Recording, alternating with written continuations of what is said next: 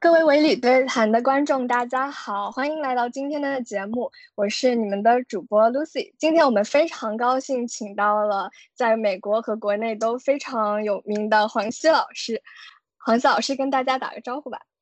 呃，大家好，Lucy 你好，非常感谢能够来到你们的 Podcast，跟大家聊一聊，谢谢大家。好，谢谢。嗯，还有 E，大家跟 E 跟大家打个招呼。Hello，大家好。嗯，黄色老，好的，黄色老师从九十年代。嗯，从美国中国来到美国求学，在获得生物化学博士之后，出人意料的选择了探索喜剧脱口秀行业。二零零九年登上 David Letterman Show，一零年受邀在美国电视记者年会上表演脱口秀。在过去几年中，黄西老师在中国也参加了很多电视节目，并主持了一档央视的综艺节目，叫《是真的吗》。我经常在爷爷奶奶家看这档节目。对。基本上，你的爷爷奶奶就是我们的受众。哦，是吗？我我看的也挺开心的。我觉得我上幼儿园的弟弟也看的挺开心的。而且在呃国内看电视的人相对少一些。是的，是的。播出时间是周六晚上的时候，大部分都是年轻人都出去了，不是工作就在社交。对对。这老头老太太和小孩看。嗯，那比如说这个您这个受众群体会影响到您的喜剧的内容吗？比如说您在是真的吗这档节目之前说的一个个人脱口秀那样的环节。哦，呃，那当然了，因为这毕竟是一档央视的节目，所以很多的呃尺度啊话题得符合央视的标准。嗯，而且我在那里边吧。啊，有个好处就是能够讲一些段子，你比如说是开场秀，还有时条，呃，也是被转发的量也很大，嗯，呃，但是呢，这个还跟我的剧场脱口秀还不是一样，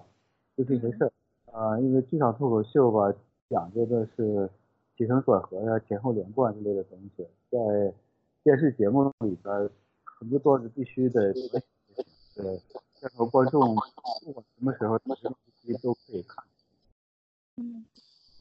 哎，我听说黄西老师现在也在，现在是在美国是吗？就录这这期节目的时候。哎，对，我在美国开个会，也做一些演出什么的。嗯，对，您说到走心，我就特别有感触，就是因为我是呃在采访，就是这次播客节目之前，在 YouTube 上看了很多您的这个表演视频嘛，就。就小的场合、大的场合都有都有看过，然后点击率可能都是几十万、上百万这样。然后底下有很多的用英文评论的观众说：“您是一股清流，就是您的讲讲的内容其实和很多美国主流脱口秀演员不太一样，就是可能不太会用一些呃一些 curse word，或者不太用一些就是比较能够荤段子，荤段子。对对对对，谢谢，就是不会用一些这种方式，但是会用一些。”我们所谓的比较比较机智的那种段子，比如说，我记得您那个当时讲，呃，就是我们美国的便利店为什么会被抢，然后您 有有两个有两个例子，呃，然后我就觉得这个其实挺就需要需要好像需要你想一下才能够发酵的这个段子是您特别擅长的，是吗？就您您在这方面有做过会做过功课之类的吗？是我我这是我比较喜欢的一个风格，呃，这每个人风格都不一样，就嗯。其实讲荤段子吧，谁都能讲。有时候我在时间长了，就一晚上下来，百分之八九十段子都是荤段子。就 作为观众，他们可能隔三差五听一下，觉得挺有意思、挺过瘾的。但是总在那听完，觉得哎，这个这技术含量有点太小了一点。嗯。这种偏智慧型的段子是我个人比较喜欢的。啊。嗯。当然了，这个在美国。并不是主流，你看像最近火的黄阿丽啊，还有之前的那个他们啊，都都不是婚的。那这些这些人吧，确实火起来比较快，因为这个呃这种段子一讲呢，大家想都不用想就知道怎么回事。嗯，是的。我记得我在那个我讲完之后，有些美国人还也得去去 Google 一下这个。二十加什么东西？要知识要补补课 才能 才能发酵，是吧？嗯，好。那您刚刚也有提到，就是不同，比如说阿里黄，像他们的段子，就是其实美国有很多这样的少数族裔的 comedian，然后他们的喜剧中通常经常会从自己的族裔身份出发，结合喜剧创作内容。但是不同的演员好像对于，嗯，比如说对亚裔的刻板印象，或者对非裔美国人、拉丁裔美国人的刻板印象。都会有不同的一个 approach 的方式，就是一个谈论的视角。就您觉得你和其他亚裔或者少数族裔 comedian 的思路有什么相似或不同之处吗？哦，呃，是呃，这这个问题问挺好的。这个问题也是我一开始就关注的一个问题，就是很多亚裔的脱口秀演员就直接拿自己的身份说事儿。啊，对的。对啊，我开始觉得这么做有点太容易了，就是这么来。让大家发笑其实是，呃，非常直截了当的一件事儿，啊，我自己也有类似的段子，但我就不觉得这段子是最好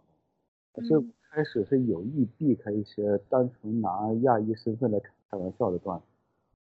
那也可能是有有些时候这种段子雷同的地方也太多了。我记得我跟我太太有一次看电视的时候，看几个亚裔脱口秀演员上来，我太太当时跟我说：“咱们看一看，呃。”他在多长时间之后开始聊他妈的口音？啊，当时真看了一下手表是十五秒，十五秒钟，他就开始聊他母亲的口音，就自己母亲从好像是从中国来啊，或者从亚洲国家来，他口音是，就这种段子吧，都已经讲那个 Margaret Cho 是最开始讲的，讲了三十年了，呃，嗯。我听了都丢人。我在俱乐部里头见过这种亚裔演员上去讲了半个小时他妈口音，结果旁边那个酒吧的服务员都说了：“我发现他妈比他还有意思。”就弄这些东西吧，我就觉得搞得有点特别弱智。后来我就不想讲这些东西，所以我一直避开这些话题。所以您觉得您在至少在美国的呃喜剧表演，其实是一定程度上承承载着一个呃一个是一定的社会意义，或者说您希望通过喜剧的平台去，比如说无论是普及对，无论是普及就是呃华裔或者亚裔美国人的历史，然后美国人要为自己赋权的这种意识等等的，就是您您会觉得有这样的有这样的使命感吗？呃，我是有这个使命感，嗯，当然了，我的影响力也。不见得有那么大，但是我想做我做我能做到的事儿吧，就是那个我最近的一些演出里边也会聊一下，就是针对亚裔的七个七个脏字儿，因为之前之前我是不想聊这些事儿，但是我发现大家确实不知道，所以我现在也开始讲这些东西，提醒一下，就是你听见这些脏话以后，应该说一些什么，不能说是放过去。那是什么促成您这种转变？就我记得您在采访中有提到说，您以前对于政治和少数族裔身份这样的 topic 是一般是不太愿意去触碰的，但是最近就是反而愿意把这些事情拿出来做喜剧的内容，就这个转变大概是为什么呢？嗯，也哎，这个这也是那个，我觉得我在美国生活了将近二十年。嗯，对美国了解的越多，就越会感觉到，在美国是一个，呃，这种族这个意识非常强。其实，呃，新移民其实看不出来，呃，很多时候啊，他们对少数族族裔的那种歧视劲儿，或者是从骨子里边有一种就是蔑视的感觉吧。那东西你没在美国住个五年十年，还真感觉不到。嗯。我这自己有一感，因为前段时间，这时候还那时候还是奥巴马呃上当总统的时候，那是相对来讲美国种族关系最和谐的时候。呃，那时候有人做了个调查，是百分之七十的亚裔感觉自己受歧视，这是所有族裔里边最高的，就亚裔是所有族裔里边感觉受歧视最高的一个种族。为什么呢？因为他在。白人、黑人中间，我经常给大家举例子，就是在六十年代、七十年代来的来美国的学生，尤其到美国南部的学生，他们来美国发现，哎，这边有白人厕所，有黑人厕所，就没有亚裔的。呃，这个情况吧，其实是挺有代表性的。就在美国，呃，那个亚亚裔呢，没有白人这个特权，也没有黑人的这个呃，叫 affirmative action，就有一个有一些黑人就优待少数民族的政策呢，对，也不包括亚裔，所以亚裔就是在两个两个主要族裔中间，呃，出这么个情景，所以我就觉得，呃，大家应该多讲一些这个事儿，呃，因为特普上台之后，你你就会发现。你很多以为已经不存在的一些社会问题，又一点一点浮到表面上来了。连那三 K 党都出来游行了。呃，就我我刚刚突然想到，就是您呃，零应该是去年年底的时候，嗯，在 Stephen Colbert Show 里面，我记得您做了一次呃，做了一次表演，你有印象吗？你很有印象。我这个问题问的对，就是当时您讲就是批评，就是用用喜剧的方式去批评呃特朗普的建强的，包括他的一些移民政策嘛。我记得您当时就是就是给给没有看过那期非常精彩节目的听众，就是呃做一个做一个铺垫，就是您当时说呃呃就是在中国我们也试过建墙，但那玩意儿没用，对吧？对，就是您其实非常非常就是调侃、非常诙谐的方式去去其实是攻击他的一些一些政策，或者是国内就是在美国国内现在的一些呃就是对少数族裔啊、对移民的一些观一些态度的转变，就似乎您就是好像您这时候的。呃，目标其实已经超出了为亚裔发声，但其实是等于说为所有的少数族裔发声，为所有的少数族裔争取赋权的这么一个这么一个一个模式。您您觉得，就我理解的对吗？呃，是我当时是这个港府是去年四月份开始有把那个什么移民的小孩跟自己父母隔离开，啊，移民小孩关到笼子里边。嗯。那件事儿确实就让我特别心寒，我就觉得，嗯，这个这美国根本不是我们之前在那个自由女神像上读到的美国的这一些宣言，啊啊，你你啊这个就是从那以后吧，就是我觉得这美国根本没有资格再批评任何一个国家什么人权呐、自由平等，就这已经根本没有资格，这完全是一个。从自己种族利益出发的这么一个国家了，嗯，我然后其实吧，我那个还有很多当时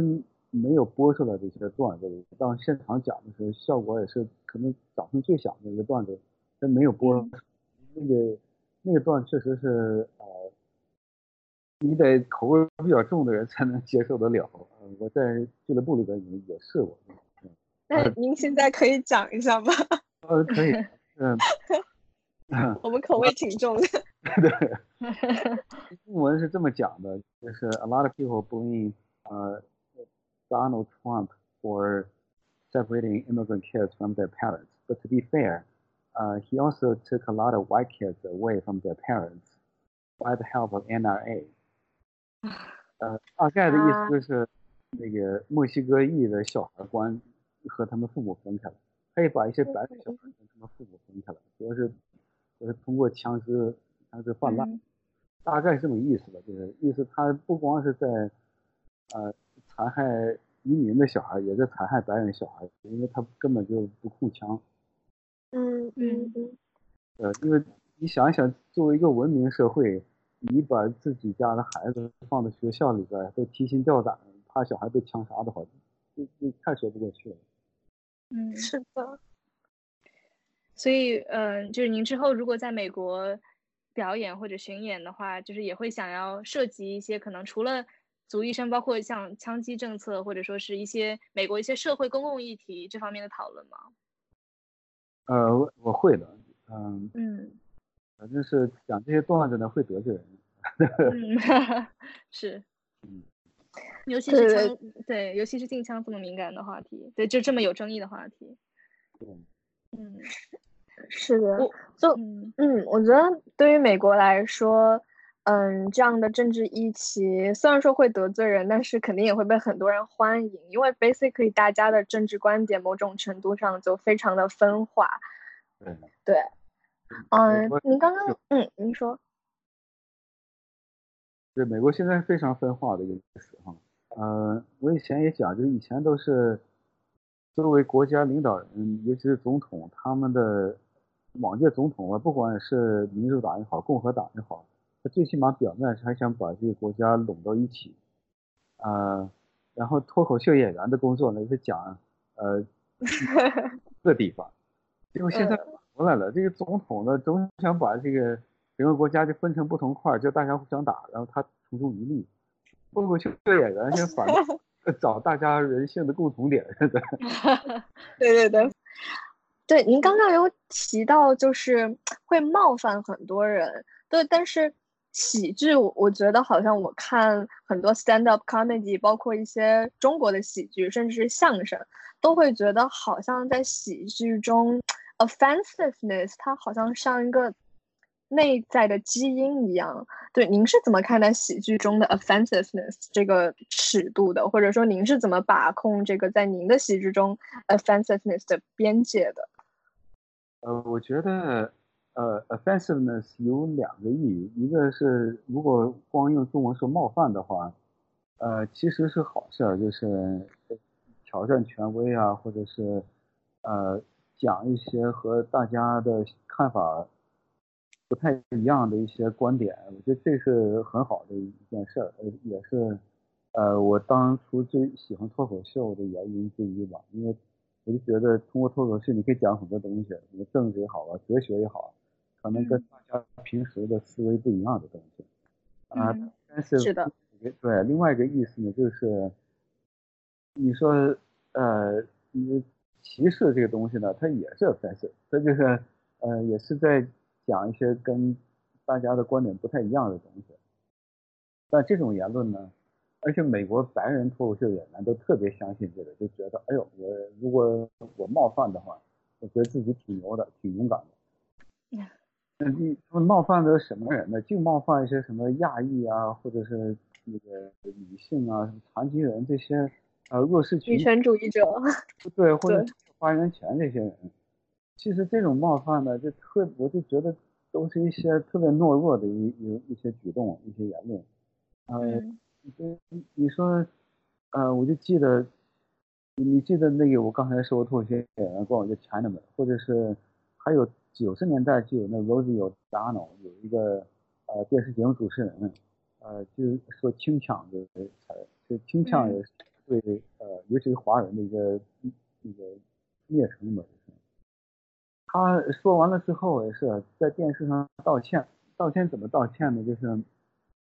Uh, I'm sorry if somebody is offended. Uh, mm. I can't guarantee that I won't do the same thing again a week from now or a month from now. That's how my brain works. 意思就是，哦，这这这次冒犯了，对不起，但我不能保证我一个一周之后或一个月之后不会做同样的事儿。用用我的我的大脑是这么运作的。你说这种道歉，那简直是给自己辩护一样，就好像是是。你有一个机会来来表现一下我我多么牛，我多么呃敢于冒犯。你说你冒犯这些人都是一些呃根本就没有什么政治权利，所以我就觉得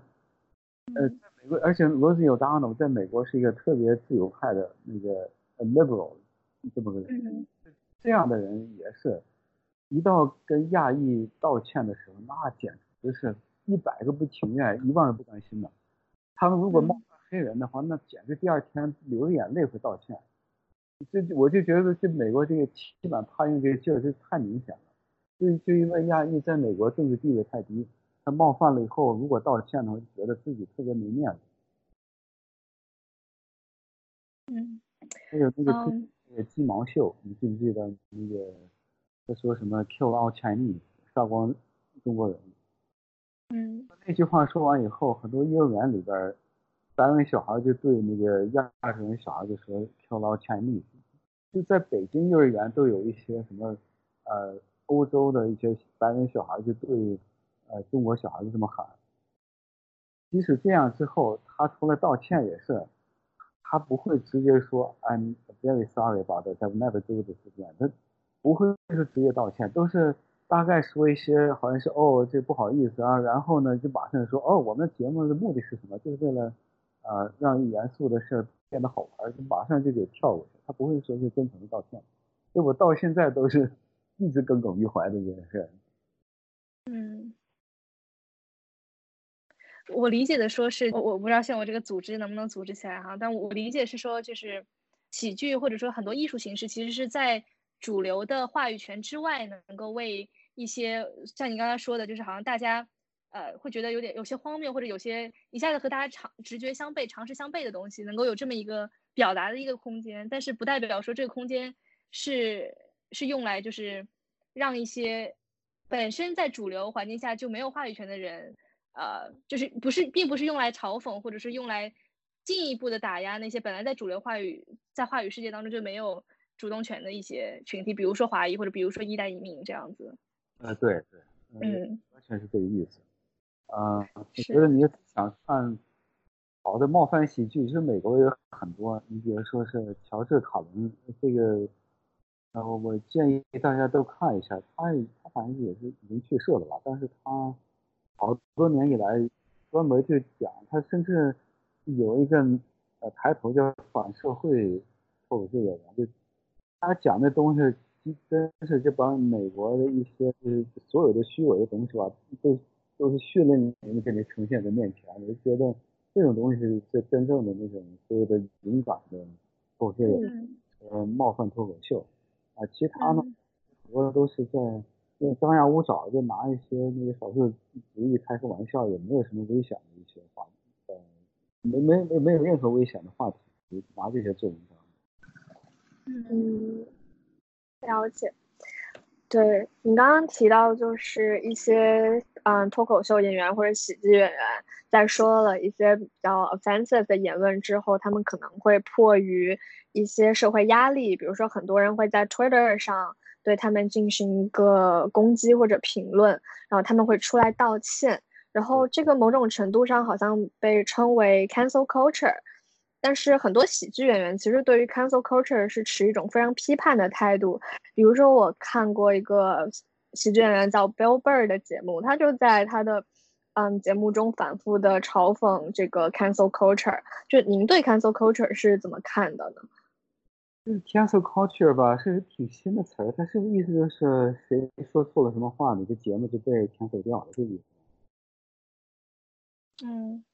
就这意思，就就等于是行业内的一种审查，是吧？是是，比如说像 Shane Gilly 在被，就是他签约了 SNL，但是被人翻出来，他之前在他的 Podcast 上有过一些种族歧视的言论，是针对中国人的啊，还有就是 LGBT 群体的，然后。就被大家在 Twitter 上非常广泛的讨论和谴责之后，他的合约就被 SNL 给取消了。对，大概是这样。哦，对，呃，我觉得这这取消，我觉得很正常啊。你说，呃，你凭什么？你作为一个公众人物，你在那拿少数主义开玩笑？你我我觉得太正常不过了。呃，很多脱口秀演员就觉得这限制了他们创作。呃，我觉得。你你你创作不出来这种呃好的脱口秀段子，别人可以啊。在洛杉矶，在纽约，每天晚上都有上千个脱口秀演员在那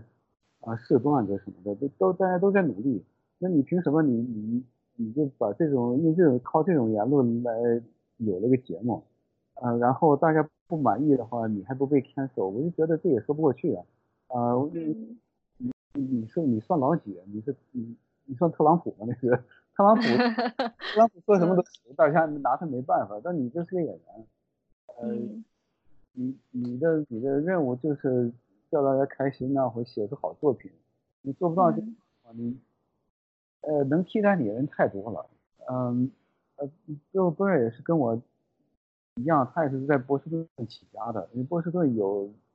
呃，波士顿大家一提就好像什么哈佛啊、剑桥啊，这这哈佛还是 MIT 的名校啊，或者是一些研究机构啊。但波士顿也是有很多那种呃蓝领阶层啊，就也也很强，这个呃体育也很强。所以我很这些人的观点，呃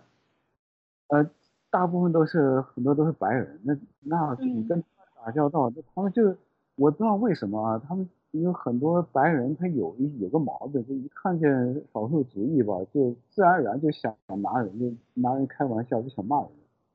我我都不知道为什么，就简直是就像病态一样，就是。呃，跟他跟他们在那个地方打电话也是，打完电话，电话对方以为我已经挂挂了呢，结果他就呃马上随口就说了一句 “chink”，你就就就这样，你说，哎，你说这种人的话，他值得有工作吗？根本不值得有工作。所以就是大家见到这种人以后吧，一定要说两句，不能叫这些人有。对，就接接着您说的，我觉得其实，呃，不光是像我们刚才讲的，主要是脱口秀演员本身，对吧？就他的段子是不是呃，是不是尊重少数族裔或者段。就是聪明或者等等，这其实我觉得，像您刚刚提到观众，包括比如说波士顿的受众，其实受众也是喜剧表演的一部分。然后假设一个，比如说一个白人主导的观众群体，然后一个白人或者呃或者就任何一个喜剧演员，然后说一个非常呃，比如歧视华裔的一个呃一个段子，然后大家发笑，其实这个段子大家笑的过程，其实也在合理化这个段子所承载的内容。所以就是。就他的这个，我觉得他的这个危害不光是这个喜剧演员本身的个人的观点，然后讲到观众，其实我之前在跟就是在跟 Lucy 聊这个，然后说喜剧或者是尤其是脱口秀这种形式，是不是本身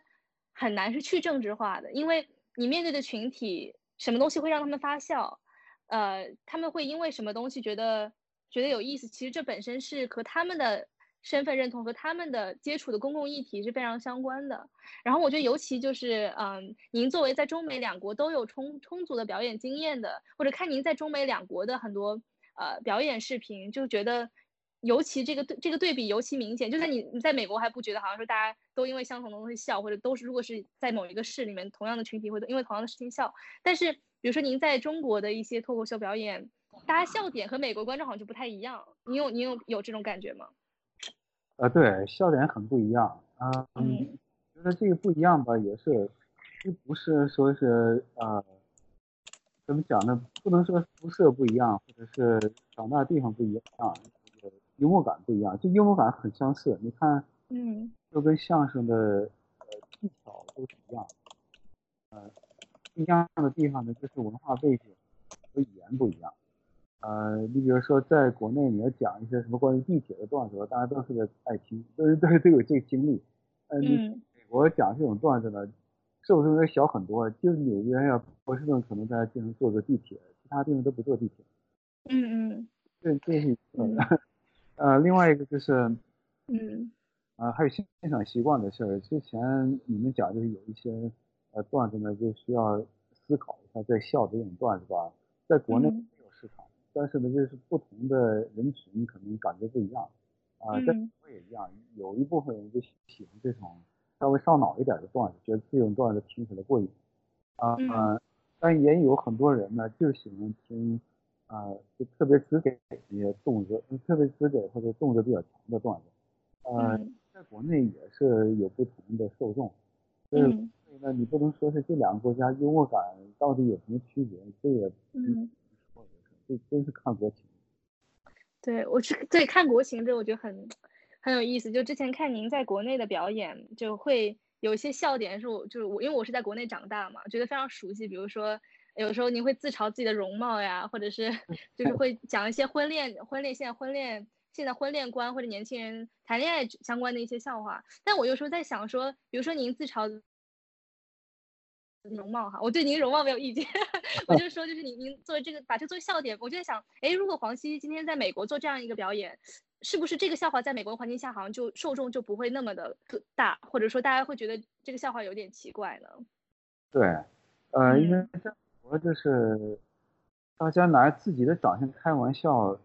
不是很常见，呃，为什么？他觉得你要是嘲笑自己长得丑，然后他再跟你一起笑的话吧。他呃心里有点不太舒服，因为他这边吧，他是觉得其实每个人的长相呢都有优点，又有缺点，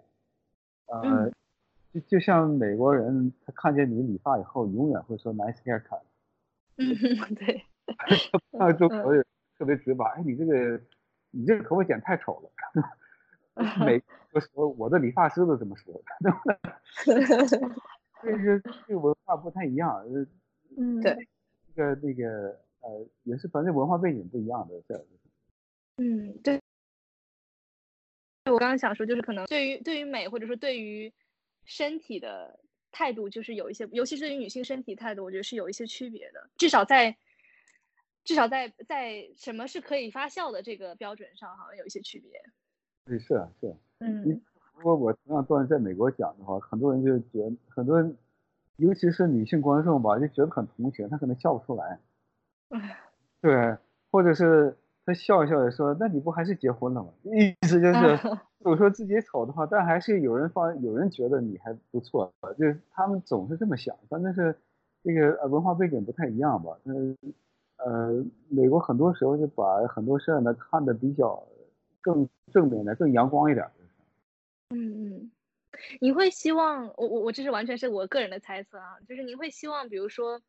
当然就我觉得美国、中国两国文化或者两国的，就是社会语境当中都有很多我觉得可取的地方，但是你会希望，比如说，呃，比如说对自己形象的一种一种阳光的看法，你会希望通过脱口秀去在中国去介绍这么一种观点吗？还是说您觉得就是两边观众既然有不同的笑点，那我们就就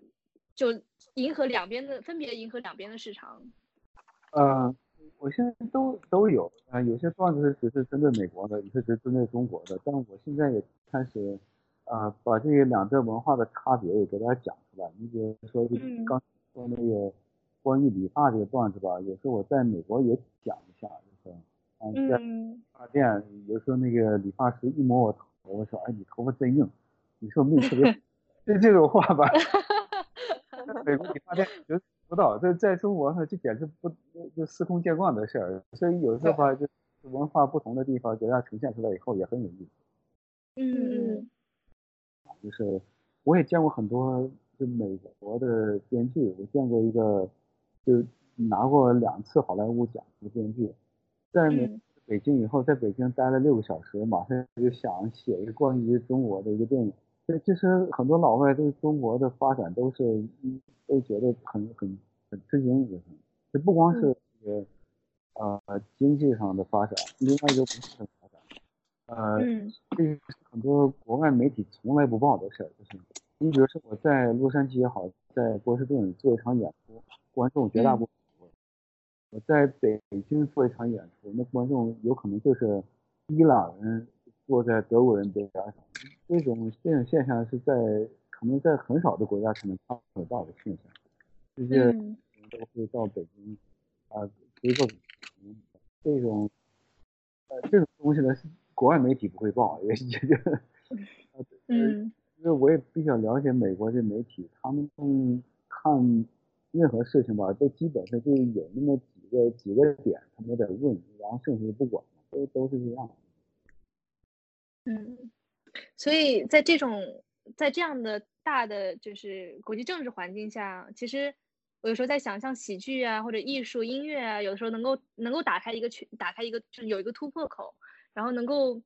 可能作为一个一个观点的载体，能够就是相对轻易的去呃怎么说浇灌两边的土壤，或者说是作为一个就是文化文化传输的这么一个作用。对我完全同意啊，嗯，因为这种就是影视作品太太重要了。我记得我在工作的时候，嗯，老板就不经意认为，哎，你现在这工资水平在中国已经挺富裕了吧？在中国已经能算个富人。他当这个观点，然后现在就不一样，现在大家一看亚洲人，第一个反应啊，你你你是不是特别有钱？基本就是那个 Crazy Rich Asians，这么一部电影就改变了大家的一个刻板印象。呃，其实反正也是好事，反正也挺可悲的。这这这，他对一个国家了，通通过一部电影，呃，所以我记得奥巴马当年号召百万美国青年去中国留学，啊，我觉得呃，他这个做法是非常明智的。嗯，你必须得了解其他国家以后。才能真正有一个开阔的一个世界观和胸怀。你，因为美国绝大部分人就，我我都我我都很惊讶，像我们都是背井离乡来美国，离家都好几千好几千里地，呃，我就认识过好几个。我在波士顿住的时候，认识一个很一个朋友，他从小到大的一个梦想就是去美国篮球的，就是 Hall of Fame，就是呃，嗯。就是荣誉殿堂那种，对，名就篮球名人堂就在对对对，离他出生的地方开车一个半小时，啊，他四十多岁了，这辈子一次没去过。这可能也是比较极端的例子，但是 那个我另外一个我太太一个以前一个同事也是，他在。呃镇上面出生，在那儿念了大学，然后又在那儿找份工作，他们对这个国外的了解是太少了，真的那个完全是跟着新闻走，呃，说是哎印度出现几个强奸案，他们马上就觉得哦印度整个国家全是强奸犯，然后。这可能第二天又出另外一个新闻，他们观点又再变一下，就所以吧，就，呃，我就觉得，就美国人也好，中国人也好，应该多出去看一看，就了解一下是挺好。是的，是的。但是我们这边就我感觉，我接触的大部分的美国人也好，或者是移民也好，大家还都是比较，嗯，开放平等的一个态度，可能跟地区关系也蛮大的。呃，对，是。呃，而且还有个现象，就是一般，呃，亚裔女性在美国的地位还是可以的，啊，是是，呃，对亚裔男性相对来说，嗯，对，呃，前段时间有个报告是亚裔女性的，呃，薪酬已经超过白人女性了，嗯，这呃呃，所以亚裔女性在美国相对来讲也混的还是比较好的，也，我觉得这个主要原因也是因为。这这跟 gender role 有关系。一个 gender role，另外一个是美国还是在这个白人男性掌控之下。白人男性呢比较喜欢压抑女性，但是呢他可能对压抑男性兴趣不那么大。这这也跟整个对殖民主义的话话语体系很有关系。对对，就是嗯。所以，就作为亚洲男性，我记得当时有个《Boston Globe》甚至有一篇文章，就专门讲亚裔男性这个话题。但是亚裔男性在美国呢，呃，觉得他们说话好像是不是很开放啊。然后到中国的话呢，他们说话又过于开放。所以他给在美国的亚裔男性的建议就是，他们最好去东南亚去工作。这是太，这是在美国一个特别自由派的一个报纸《Boston Globe》，就这种报纸是歧视人的。这些人是在美国出生的人，然后，呃，不是想叫美国的文化变得更包容，而是叫这帮人离开美国。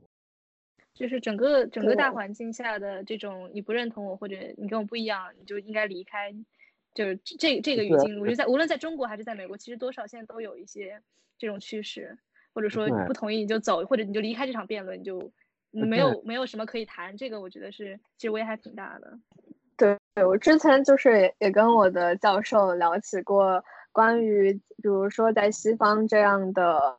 由白人男性主导的父权体制下，对于亚洲男性他们的生存状况以及他们的民族主义观点之间发展的一个关系，就是挺有趣的。然后我教授就给我举了一个例子说。你知道 Tinder 上最受欢迎的，嗯，group 是哪个吗？我说女性，他说哦，是亚洲女性。然后最不受欢迎的是亚洲男性。对，就是亚洲男性在美国的或者说一些西方社会的生存状态，包和他们对于这个社会的看法，包括他们对于母国的一些思考，其实都会有比较深刻的影响。呃，确实，我这我的呃那个 Tinder 上面，呃。男性，亚洲男性是 top bottom percent，啊，no the bottom ten percent，就是最底的百分之十是亚洲男性，在女性里面最底的百分之十是黑人女性。嗯，呃，这这两个，这两个群体是是在啊，怎么讲，在婚恋上面是最吃亏的两个群体。哎，我就个人比较好奇，就是您现在还带徒弟吗？呃，我现在在国内倒有一些有个脱口秀俱乐部，呃，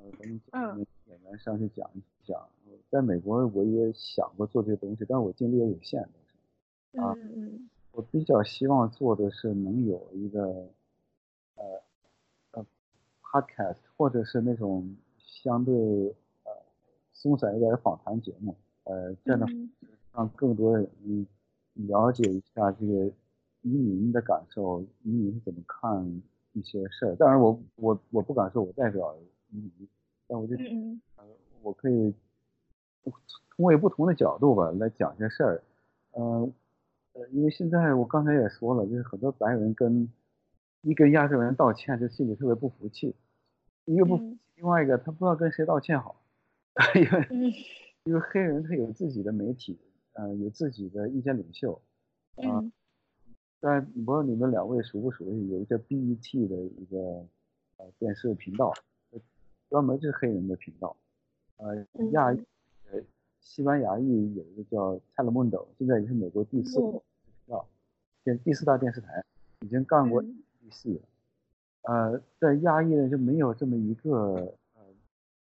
就被大家都知道的一个媒体，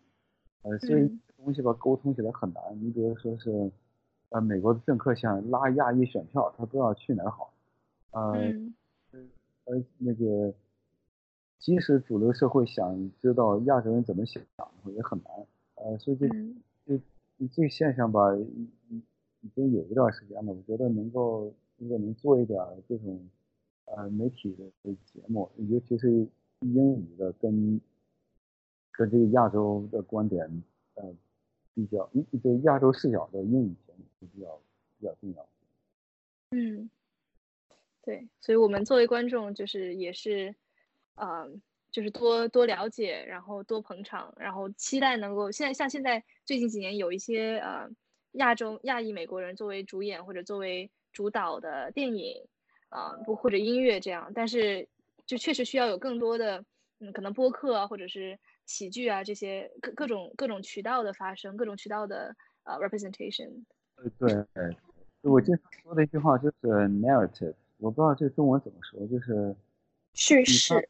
呃叙事，对啊，你嗯叙事吧，就有点像一个修辞手法，那这里呢，你看看。呃，不知道你们看没看过，有一个叫做啊，中国的一个华裔的一个喜剧叫《初来乍到》，是吧？呃，啊，Fresh off the boat 是吗？对，Fresh off the boat，被译的叫 Blackish，叫做呃，中文翻译叫什么名字的？他们都是在一个频道里边，呃，但你就能看出来，这个 Blackish 对黑人的这个节目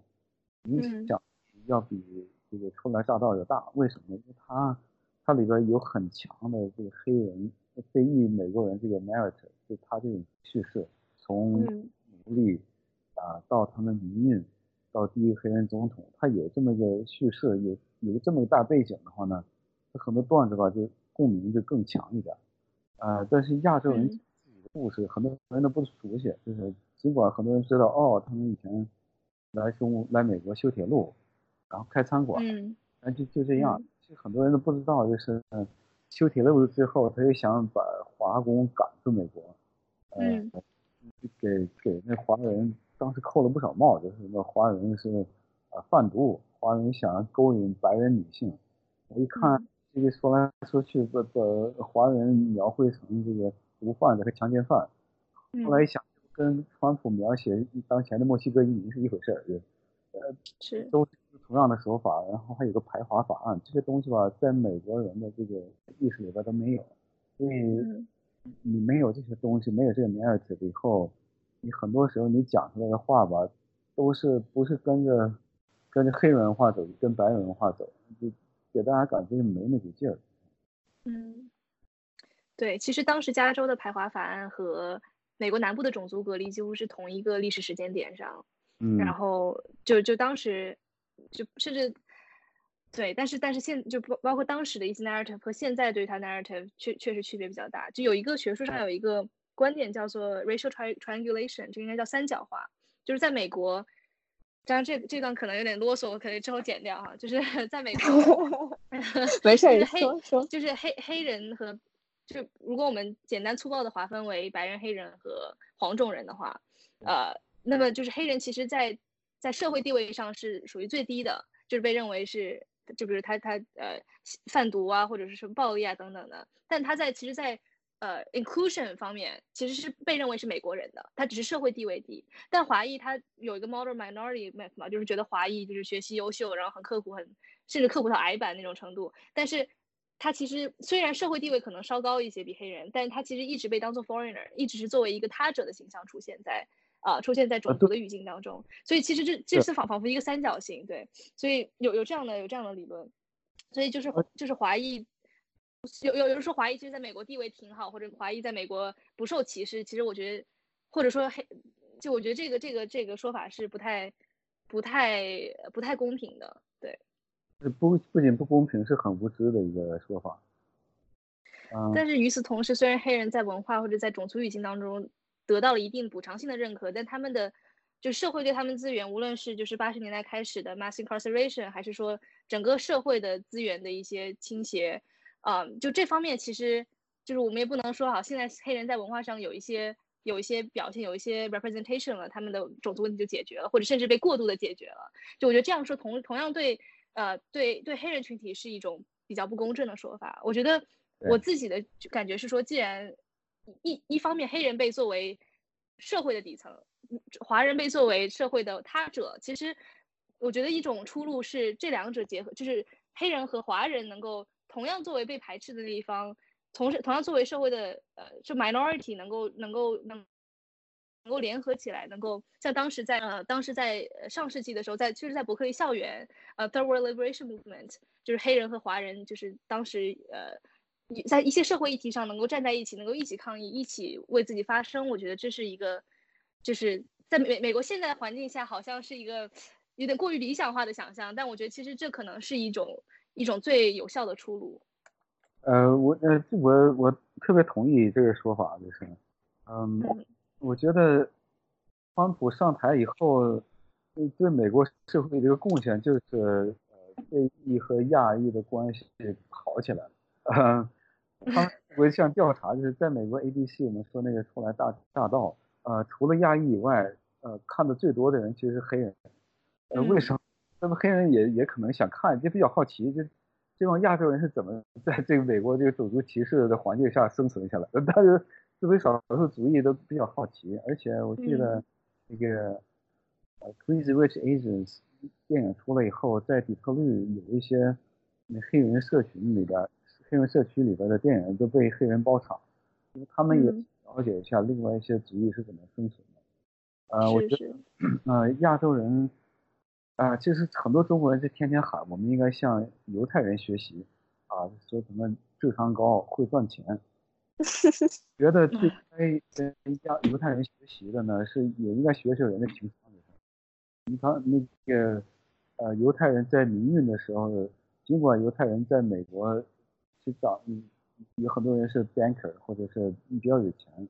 呃，但是还是站在黑人一边，呃。亚裔也也一样，就是你一定要站在历史的历史的正面，你不能不能就为了一时的利益就站在这历史的负面，这这是不对的。